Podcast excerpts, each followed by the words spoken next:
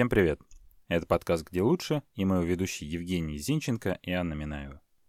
В этом выпуске мы поговорим про профессию инвестора. Может ли это в принципе быть профессией? Забегая вперед, скажу, что да. Почему это важно?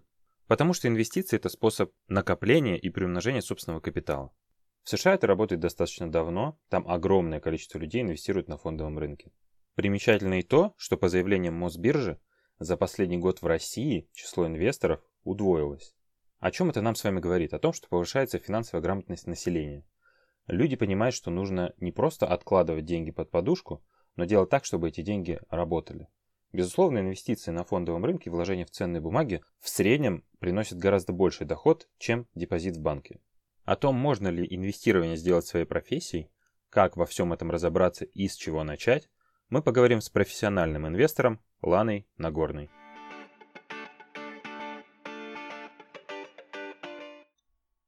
Лана, добрый день. Здравствуйте. А, расскажите нам, пожалуйста, про себя, про то, чем вы занимаетесь, как вы пришли в мир инвестиций и как вам удалось, э, скажем так, с каких-то стартовых позиций дойти до того, что вы сами представляете э, себя, скажем так, эксперта, который там делится своими знаниями, помогает другим людям разбираться в инвестициях. Как вы все это начали? Начала я очень давно, а, еще когда училась в институте на втором курсе. А, у меня было много свободного времени. Я тот человек, который закончил физмат-гимназию, и поэтому, поступив э, в Петербурге в Герцена на физике на английском, мне было очень все легко. И было из-за этого, соответственно, много времени. Я решила, что нужно найти подработку. В то время подработку искали еще по газетам. И я нашла объявление, в котором для меня было очень много таких вот прямо сильных ключевых фраз, такие как «можно без опыта работы», «работа начинается в три дня» и адрес по соседству от моего университета. И я решила, что это просто бинго. это подарок судьбы, я обязана там работать. А, оказалось, что работа трейдер-аналитик. Я прошла не знаю сколько этапов собеседований и не прошла. Я не прошла, я завалила какое-то эссе по русскому языку по экономике. И я очень сильно разозлилась, потому что мне казалось, что я упустила потрясающую работу, потому что, еще раз говорю, все составляющие успеха на тот момент для меня, 18-летней девочки, заключались в том, что работа после трех дня и то, что это можно было делать в соседнем здании от универа. И, и когда на втором, на третьем курсе а, мои родители предложили мне получать второе высшее образование, лишь бы я по гранту не уехала за границу, который я выиграла. А, я выбрала эконом-фак в СПБГУ чисто из вредности. Я хотела все-таки углубиться и понять, что же я, ну что я такого там не смогла написать, что меня не взяли на работу мечты. И в итоге я начала учиться в СПБГУ на эконом-факе. У меня экономическая теория, экономическая политика. И я была уверена, что я благодаря этому образованию пойму теперь все, что что я должна была бы понять, и я снова поступлю, смогу поступить на ту работу, которую упустила. Но в итоге э, такой вот спойлер, не помогло мне мое обучение в этом плане. Я в итоге все равно самоучка. А, все, что можно было узнать про трейдинг, про Форекс, про биржу, я узнавала самостоятельно. Э, копаясь в библиотеках. Вот еще в то время они даже не гуглили. в то время ходили в библиотеку и что-то выясняли в книжках. И вот так начался мой путь именно в трейдинге, потому что инвестиции до меня дошли сильно позже. Я начала торговать изначально на Форексе, и только через пару лет я пришла на фондовую биржу. Но мой путь начался вот именно тогда, на втором курсе института, когда меня не взяли на работу. А можно тогда такой базовый вопрос, наверное, кратенький ликбез? Чем трейдинг отличается от инвестиций? А, трейдинг – это краткосрочные инвестиции, то есть купил-продал и на этом получил прибыль, и эти, на эти деньги тут же живешь здесь и сейчас. А инвестиции – это уже долгосрочная история, когда ты составляешь себе портфель. А, смысл этого долгосрочного портфеля в том, что он постепенно со временем увеличивается в цене, и к какой-то определенной твоей зафиксированной дате, например, там, через 10 лет, или к пенсии, или к моменту, когда нужно детей, детей отправить в институт, у тебя уже скоплен капитал, а, именно на том, что ты покупал задешево, а сейчас эта акция стоит, например, дороже. Вот так прям совсем на пальцах, это называется инвестиции. То есть ты, польз... ты воспользуешься этими деньгами через несколько лет. То есть у тебя инвестиционный горизонт от, от, э, там, от пятерки лет. А трейдинг это здесь и сейчас. А если, например, это происходит, ну, короче, какие-то циклы колебания рынка, например, там через год скажем, нефть упала, какие-то акции подешевели, ты их купил, через год все восстановилось, ты их продал. Это тоже ведь можно как инвестиции рассматривать, или это больше к трейдингу все равно относится? А есть такая, э, в трейдинге есть такая штука, называется среднесрочная торговля. Вот это уже скорее среднесрочная торговля. А трейдинг все же, и трейдинг тоже, э, это просто общее понятие, что ты зарабатываешь на колебаниях цены.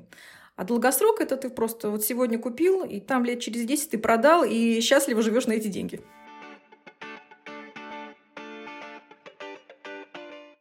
Я еще вот что хотел спросить. Есть же такой, ну не то чтобы понятие, просто люди немножко разделяют, что можно, например, зарабатывать на том, что твои инвестиции, ну, если мы, например, сейчас говорим про фондовый рынок, да, у тебя есть какой-то портфель, куда ты купил акции, или, ну да, в данном случае вот акции.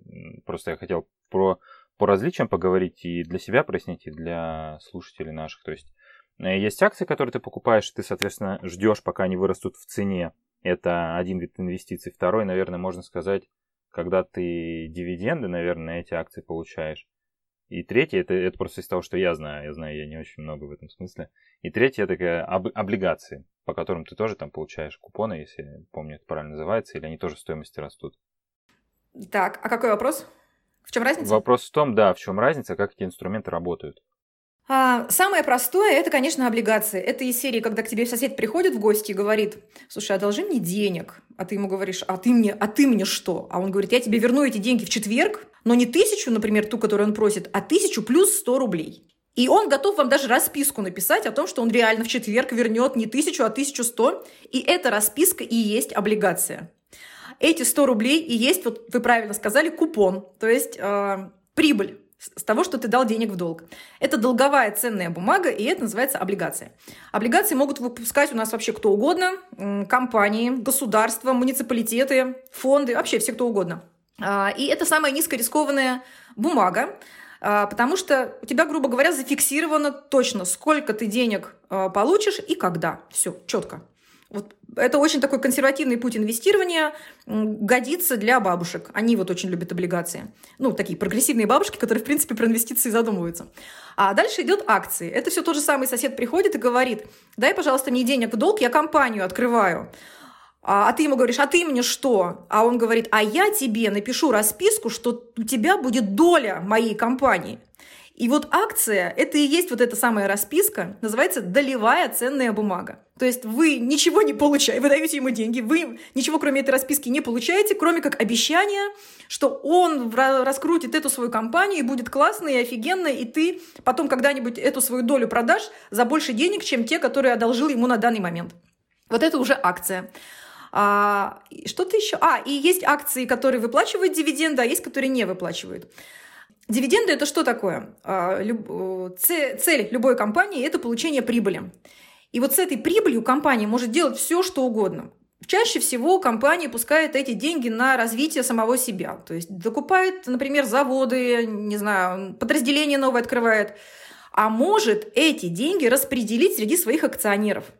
И вот когда вот эта вот прибыль распределяется между акционерами, это называется дивиденды. То есть это, это уже на усмотрение самой компании, платить дивиденды или нет. Но есть компании, которые четко говорят, что мы платить дивиденды будем.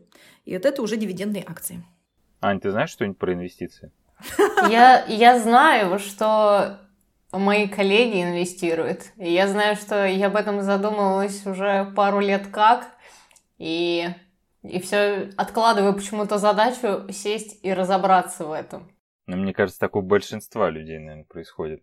А рассказать им, что большинство людей говорит, когда в итоге доходит до того, чтобы заняться самообучением, например, или проходят какие-то курсы, чаще всего я слышу одну и ту же фразу. Как жаль, что я не начал раньше. Да, да, наверное, особенно когда какие-нибудь российские бумаги падают в ноль, а потом через пару лет в три раза отрастают, ты думаешь, блин. Почему? Где почему? Я был, да? Почему, да. А да, почему не я? Почему не я в этой бумаге?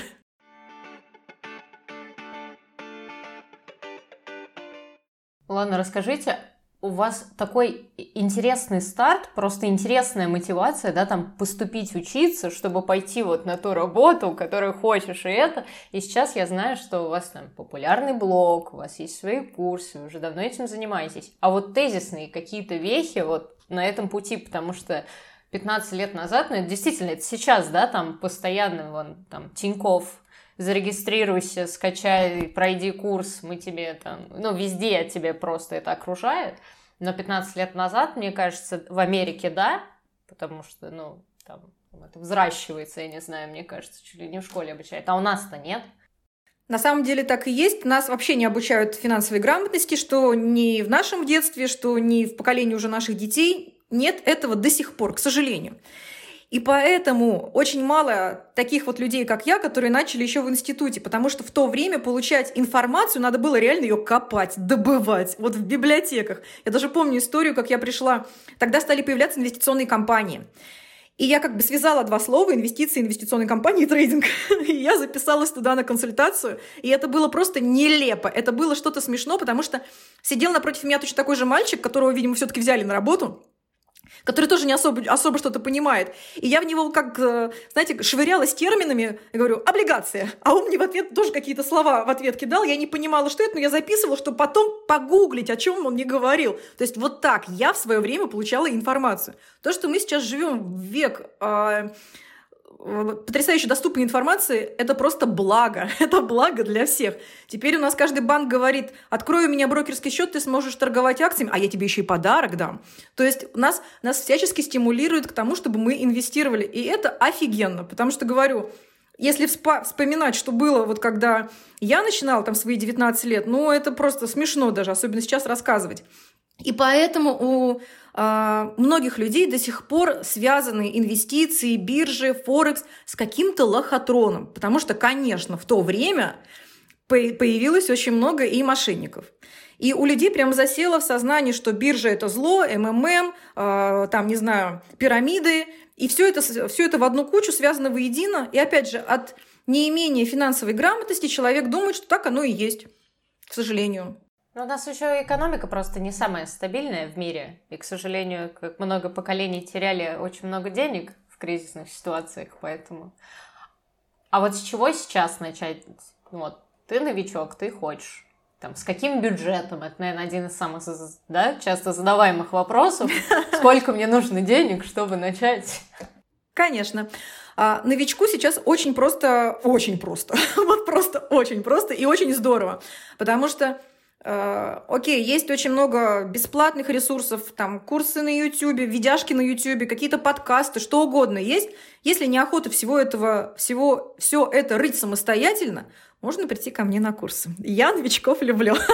Я этих малышей обучаю прям вот э, с любовью, с нежностью, потому что я помню вот это состояние, когда ты сидишь напротив человека, который вроде бы что-то знает, и ты пытаешься из него добыть информацию, а он не понимает, что ты новичок, и говорит тебе какими-то сложными словами. Я помню это состояние, поэтому я стараюсь так, чтобы мои ученики не испытывали вот этой неловкости от того, что они что-то не знают, не знают, как задать вопрос, и уходят такие, э, ну ладно, потом как-нибудь узнаю. То есть у меня главный постулат – если ты пришел, выжми из этого обучения по максимуму. Задавай вопросы. Пускай они будут казаться тебе какими-то нелепыми или глупыми. А, если ты стесняшка по жизни, на вот э, мои курсы длится один, мои курсы длится один месяц. Если ты стесняшка по жизни, в течение этого месяца просто представь, что ты кто-то другой. Возьми себе новую субличность и выжми из этого обучения по максимуму. Потому что обучившись сам, ты уже дальше сможешь эти, эту финансовую грамотность легко передать своим детям, там, не знаю, мужу что-то рассказать. В конце концов, даже находясь в какой-нибудь компании, где зайдет речь об инвестициях, ты уже сможешь поддержать беседу. Поэтому нужно брать вот просто все, что сейчас нам дает э, такое классное время. Вот, а с какой суммой начинать, это, конечно же, самый популярный вопрос. Все думают, что э, можно только с сумасшедшими суммами, с миллионами, миллиардами, и только тогда у тебя, конечно же, будут ощутимые результаты. На самом деле нет.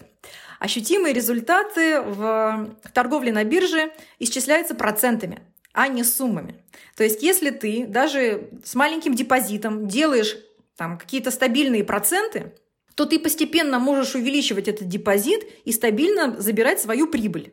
То есть тут главное наработать именно свой э, стабильный процент там, в месяц, либо в год, неважно, кто как исчисляет. А, с чего же все-таки начинать? Начать можно научиться, хоть на демо-счете. Это такой игрушечный счет, куда не нужно заводить деньги, там тебе дают какие-то виртуальные рублики, и ты вот просто тыкаешь кнопки и сам, по крайней мере, понимаешь, Если я здесь нажму, это будет снятие прибыли, а здесь закрытие сделки, ну и так далее. Можно вот так вот научиться. Но если все-таки план такой, чтобы полноценно торговать, то я всегда рекомендую начинать со своего месячного оклада. Потому что тогда сразу понятно, если ты что-то делаешь выше своего, больше своего месячного оклада, ты думаешь, о, классно, на работе бы я получил бы эти деньги, а тут на бирже с этих денег могу еще денег сделать. Или, например, ты делаешь что-то не так и уходишь в минус, и ты ощущаешь этот минус, он для тебя ощутим, потому что это минус из твоей зарплаты. А если начинать с незначительных сумм, ценность пропадает. Для людей это становится цифрами на мониторе, они не понимают, что это деньги. А чтобы качественно этим заниматься, у тебя должна быть вечно рука на пульсе, ты должен следить за всеми новостями и т.д. и т.п. А тут есть а, две ветви развития. То есть, если мы говорим про долгосрочные инвестиции, помните, в начале передачи я говорила, что это твой инвестиционный горизонт там на много-много лет вперед. В таком случае ты купил и забыл. Вот просто. Там, иногда, может быть, залезая в свой портфель, что-то там ребалансируя, покупая что-то новое, либо там, что очень хорошо подросло, ты это продаешь, но всегда знаю, куда ты эти деньги переложишь. То есть ты их не вынимаешь. У тебя есть четкая цель. Например, на пенсии ты хочешь путешествовать. И вот ты видишь перед собой вот этот вот лайнер, на котором ты дряблым пузиком лежишь и путешествуешь по миру. Поэтому деньги с долгосроком мы не снимаем, потому что вот мы видим какую-то определенную цель, для чего мы это, в принципе, все делаем. Потому что самое интересное начинается спустя 5-7 лет инвестирования долгосрочного, когда подключается сложный процент. То есть самые суммы ты начинаешь ощущать только вот спустя вот это время. А есть второе направление – это трейдинг. Это когда мы говорим про краткосрочную торговлю, когда ты снимаешь эту прибыль и живешь на нее здесь и сейчас. И вот когда мы говорим про трейдинг, а, конечно, это уже работа. Это ты в курсе всех новостей, ты знаешь, где какой завод вдруг сейчас будут строить, а, и какой квартальный отчет выпустила какая-то там Э, компания. То есть ты реально в курсе всего, потому что ты можешь на этом заработать. Только из-за этого. Это твои деньги. Поэтому ты погружаешься, погружаешься в технический анализ, фундаментальный анализ. Но опять же, потому что ты понимаешь, зачем ты это делаешь. Ты на это, например, кормишь свою семью, либо на это там, там на сапоги на помады.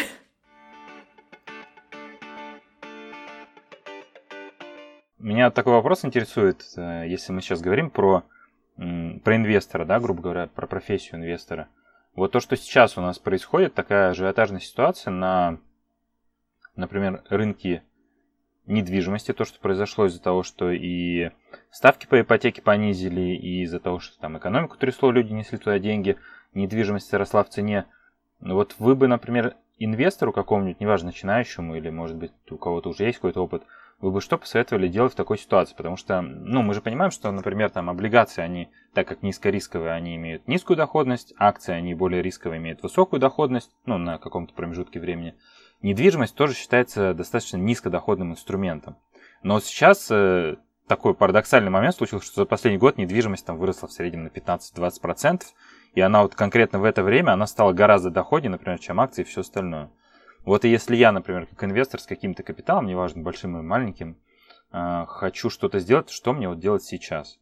А, я не люблю а, рекомендовать недвижимость как вид инвестиций, потому что, особенно если это в ипотеку, особенно если вы потом в этом еще и живете, то есть это уже не инвестиция. Понятие инвестиции в этот момент теряется, потому что одно дело закрыть базовую потребность в жилье, а другое дело инвестировать для того, чтобы получать с этого какую-то прибыль.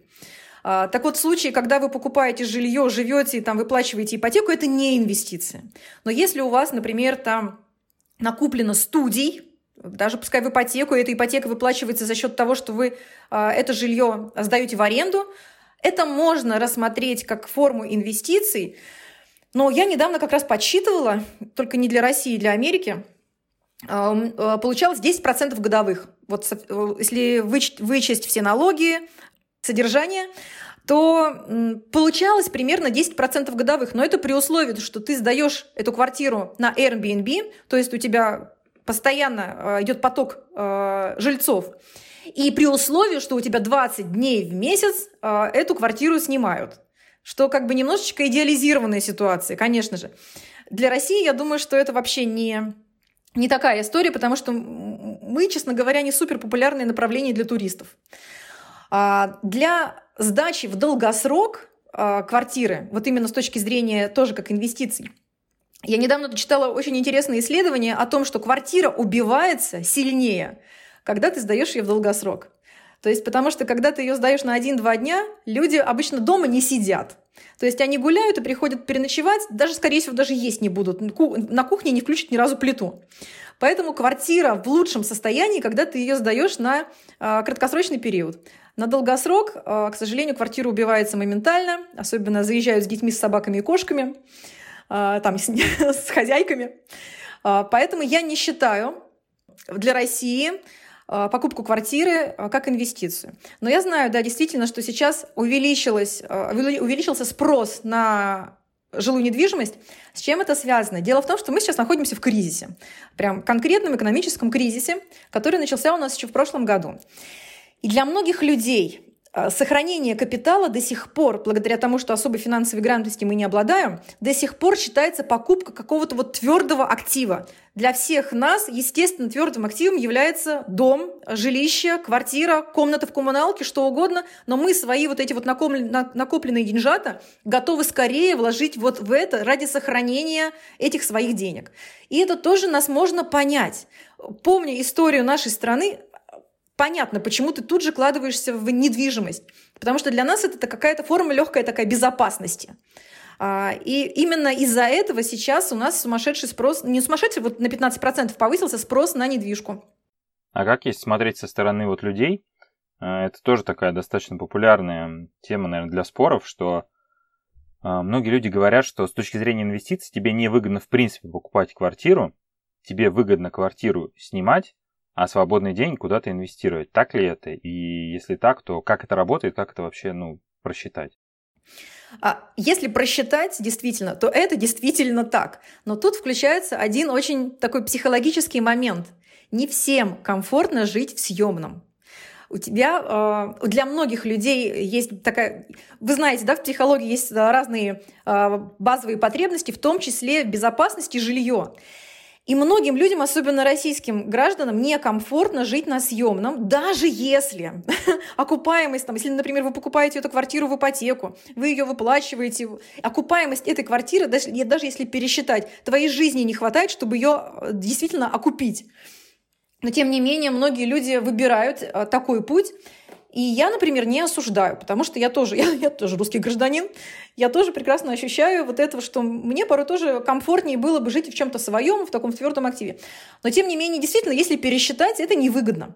А, плюс а, сейчас очень такое мобильное поколение, вот наше поколение очень мобильное. Мы много путешествуем, мы можем там на фрилансе сесть и уехать на Бали. А, я имею в виду, что мы работаем на фрилансе, мы работаем удаленно, мы можем на полгода уехать там в Америку, на Бали, куда-нибудь еще. И тут в этот момент пропадает смысл владения недвижкой где-то в одном месте. Потому что тебя, по сути, три месяца, там, допустим, три или шесть месяцев в году нету. А там ты снимаешь, туда приезжаешь, там ты снимаешь, ты же там не покупаешь. И получается, у тебя вот этот твой актив, вот эта твоя квартира простаивает, и в деньгах выгоднее просто, например, в Петербурге снимать и зимовать где-то в другом месте, и там тоже снимать.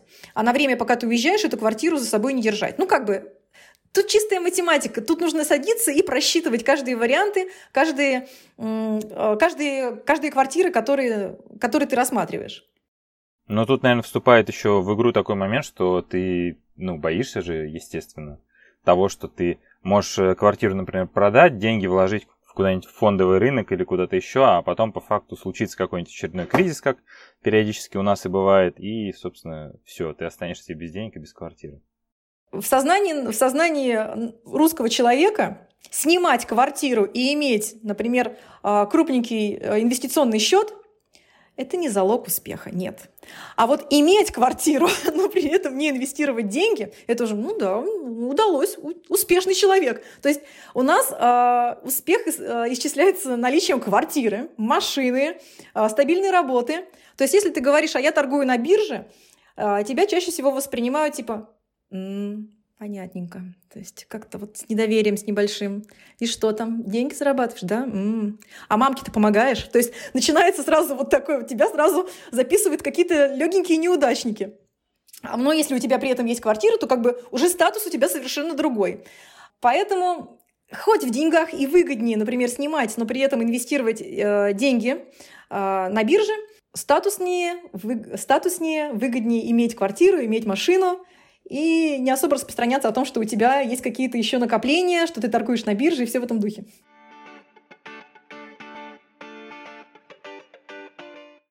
А учитывая, какой вот, э, какое большое количество людей сейчас занимается инвестициями и говорит об этом, да, на более широкую публику, как понять, как для себя, кому обратиться и как вот перебороть как раз вот этот вот страх?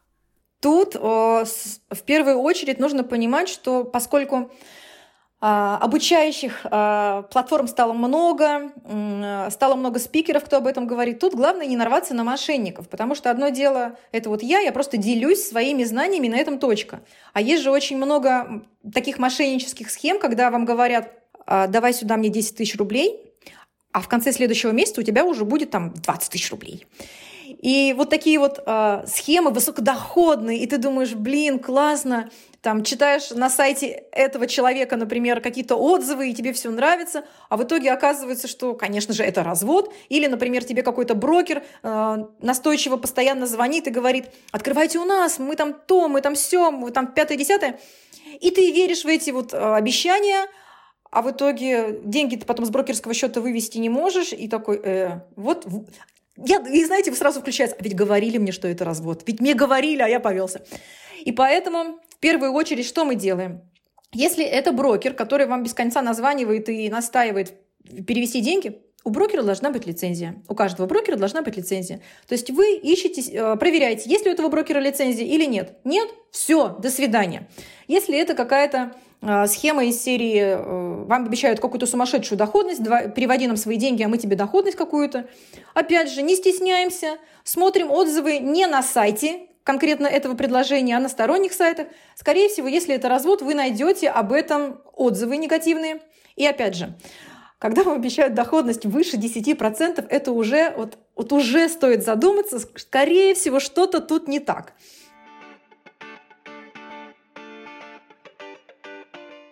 Я просто хотел попросить объяснить, а, как работает пирамида. Как потому, работает да, схема? потому что это на самом деле же парадоксальная вещь, что это, с одной стороны, это кидалово, с другой стороны, кто-то с него получает деньги. Да.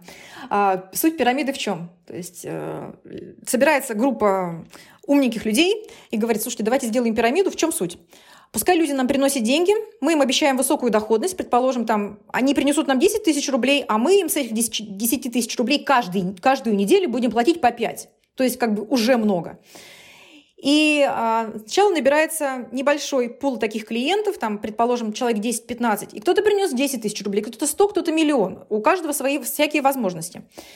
И эти вот 10 человек вдруг начинают говорить офигенно, классно, супер.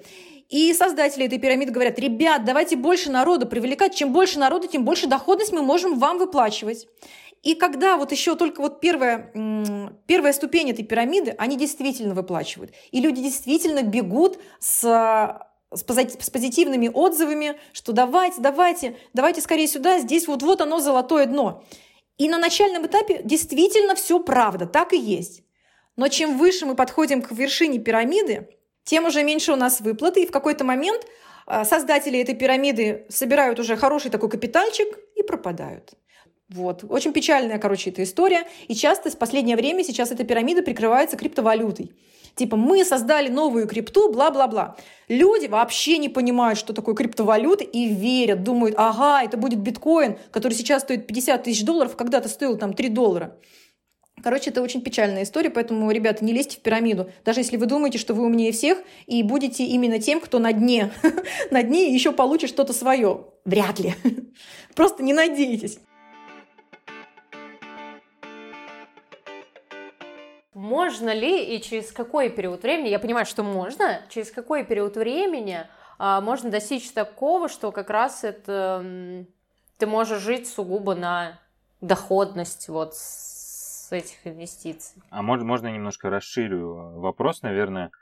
Можно ли воспринимать вообще, скажем так, инвестиции как свою работу? Можно ли стать инвестор, э, инвест, ин, сейчас, сделать своей профессией инвестиции, вот так. То есть не ходить на работу, например, не открывать свой бизнес, а если бы тебя спросили, там, кем ты работаешь, ты можешь сказать, там, я инвестор. Конечно, можно. Вы можете себе представить, что если мы сейчас Баффета спросим, а ты вообще, ты работаешь? И он такой, не, ребят, нет, я инвестор. Конечно же, это работа. И можно на это называется жить на пассивный доход от инвестиций. И действительно на него можно жить. Да, тут нужно, чтобы был более-менее приличный какой-то портфель. Но его можно собрать. Этот портфель несложно собрать. А в этом вопросе главная регулярность. То есть недостаточно положить сегодня тысячу рублей, через 10 лет такой, э, где мои миллионы? Нет, нужно там каждый месяц докладывать, и это должно быть, знаете, так, таким же обязательным, как и Uh, не знаю, плата по счетам, не знаю, за телефон, за квартиру, картплата или что-нибудь в этом духе. То есть это, твоя, это твой обязательный расход там, вот на, этом, на этом этапе твоего, твоей жизни. То есть ты раз в месяц кладешь там, ну, естественно, каждый свою сумму, там кто-то тысячу рублей, кто-то может 10 тысяч положить. Но тем не менее это нужно делать регулярно. И вот именно вот эта регулярность и дает нам сумасшедшую доходность через 5-7 лет. И тогда уже можно говорить о пассивном доходе от инвестиций. У меня есть подружка, которая... Э, такой, знаете, пример не супер хороший, потому что тут нету диверсификации. То есть у нее все яйца в одной корзине. Но тем не менее, она еще студенткой начала все деньги, которые ей дарили родители или там э, вообще появлялись у нее деньги, она покупала акции Лукойла. Вот просто стабильно. Есть деньги, купила акции Лукойла. Потом у нее появился ребенок, она всегда говорила, дарите деньги, я куплю ему Лукойл. Но у нее реально была только одна бумага в портфеле. Недавно с дивидендов Дивиденды, это, помните, я вам рассказывала, что это когда компания распределяет прибыль. Ей пришли дивиденды, она мне звонит и говорит, я что-то не поняла, а что там в этом году хорошие дивиденды у Лукойла? Я говорю, да. Она говорит, а почему ты спрашиваешь? Она говорит, я на эти деньги решила купить себе Бентли. Прикольно, да? Но это у нее спустя лет 15. Хороший кейс. Тогда да, же очень через хороший. 15 как бы. Офигенно просто. Но у нее, естественно, с, какого-то, с какого-то момента начались очень крупные уже вложения. То есть она покупала эти, этот Лукойл на большие суммы денег. Короче, как в любом деле, важна регулярность и грамотный подход.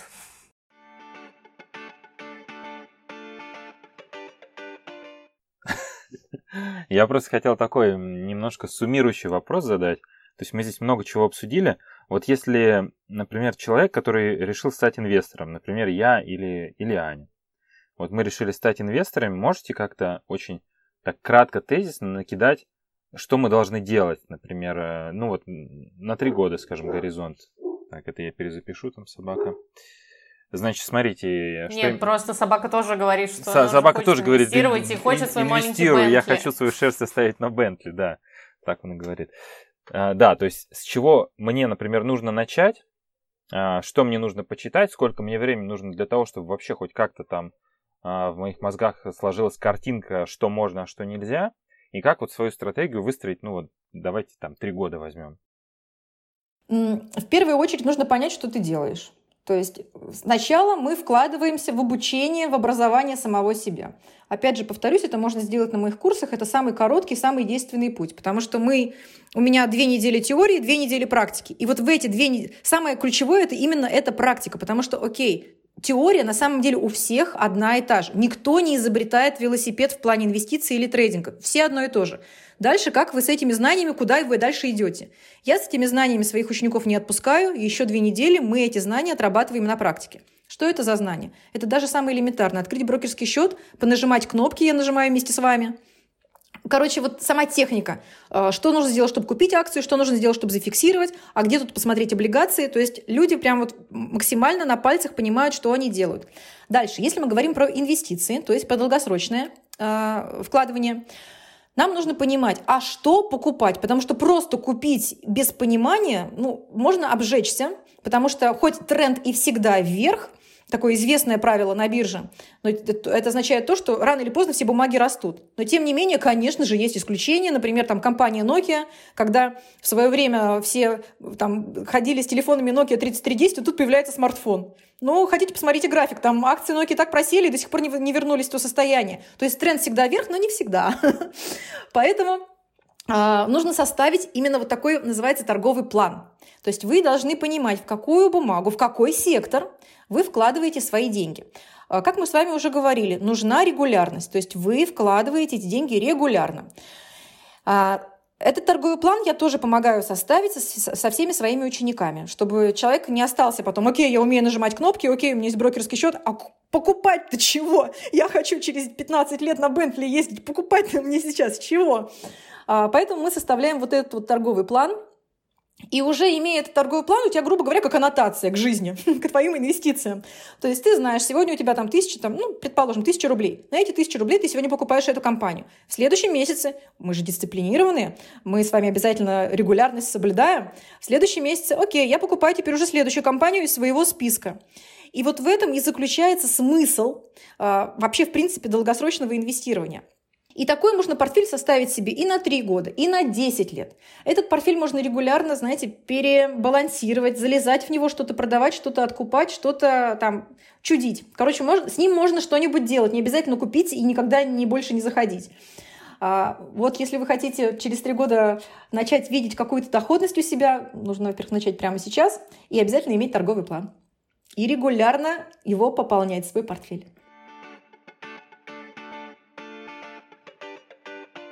О, а можете, а можете для примера какие-то российские перевести акции? А, первое, которые дивиденды высокие выплачивают, ну, в проценты какие-то, и второе, в которые вот можно вкладываться, потому что они растут. А, ну, вот тут э, сразу э, два понятия смешали. Есть дивидендные акции, есть акции роста. А дивидендные акции у меня целый список. Я, недавно, я в прошлом году его составляла, и по этому списку своему мужу закупила портфель. Кстати, он очень хоро- хорошо себя ведет, этот портфель, а не муж. Сейчас, подождите, посмотрю. А, я там... А, я давайте сейчас открою, чтобы сразу накидать названий, окей? Итак, а, те, те компании, которые я еще в прошлом году отобрала для себя на долгосрок, э, именно с точки зрения выплаты их дивидендов, это Роснефть, НЛ, Лукойл, Мосбиржа, Сберпрев, то есть у нас есть просто акции Сбербанка, а есть акции Сбер привилегированные, это которые точно выплачивают дивиденды. Газпром, Алроса, Норникель, Татнефть, Ленэнерго, МТС и Полюс золота. Но а, в этом году, вот после того, как я составила этот список, НЛ, например, перестал выплачивать дивиденды. То есть он был, в тот момент, когда я отбирала этот список, он был э, дивидендным аристократом. Сейчас он им быть перестал. Поэтому даже кто сейчас записал мой список, а, когда будете закупаться, например, проверяйте. Может быть, какие-то компании тоже решили больше не выплачивать. Потому что это на усмотрение самой компании, кроме тех, у которых приставка привилегированный. Те, которые привилегированы, платят всегда.